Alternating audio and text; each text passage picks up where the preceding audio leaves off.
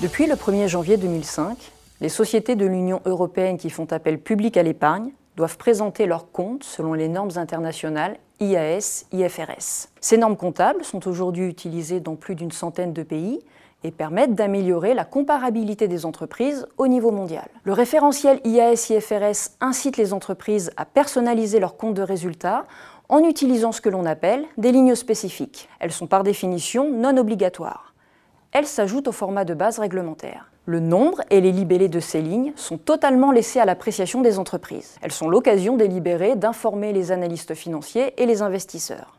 Par exemple, sur l'originalité d'un modèle d'affaires. À titre d'illustration, on peut insérer dans le compte de résultat une ligne recherche et développement afin de souligner l'importance des dépenses en la matière pour l'entreprise. Selon la littérature académique, le modèle d'affaires d'une entreprise peut être défini à partir de thématiques saillantes telles que l'efficience, l'innovation ou la gestion des risques. Il s'agit alors de comprendre quelle est la spécificité du modèle d'affaires de l'entreprise. Quel est alors le rôle de la ligne spécifique du compte de résultat dans l'identification des thématiques saillantes du modèle d'affaires de l'entreprise? Nous avons analysé de manière approfondie des données individuelles d'entreprises de huit secteurs d'activité européens. Cela nous a permis de mettre en lumière le potentiel informationnel contenu dans les lignes spécifiques du compte de résultat. Ce potentiel informationnel peut en effet être traduit en une ou plusieurs thématiques saillantes de modèle d'affaires. Autrement dit, c'est la thématique saillante qui connecte la ligne spécifique du compte de résultat, information financière, au modèle d'affaires de l'entreprise, information stratégique. Les thématiques saillantes énoncées par la littérature académique,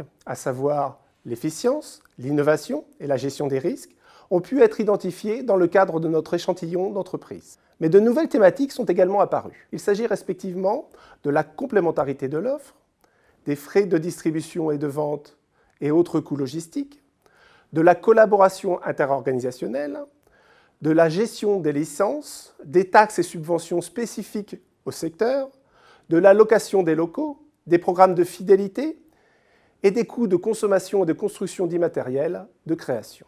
En résumé, l'approche par la ligne spécifique facilite le métier d'analyste et d'investisseur par une mise en relation entre les spécificités du modèle d'affaires et les comptes publiés. Au plan théorique, cette recherche favorise une fertilisation croisée entre analyse financière basée sur les normes IAS-IFRS et analyse stratégique issue de l'identification de thématiques saillantes. La nécessité de lier comptabilité et stratégie de l'entreprise se renforce lorsque l'entreprise est cotée et que les analystes ont un rôle important dans le processus d'évaluation de la stratégie de l'entreprise et de comparaison interentreprises. Au plan managérial, cette recherche suggère aux entreprises une liste de thématiques de modèles d'affaires à intégrer dans la présentation du compte de résultats dans le but de mieux communiquer avec les investisseurs.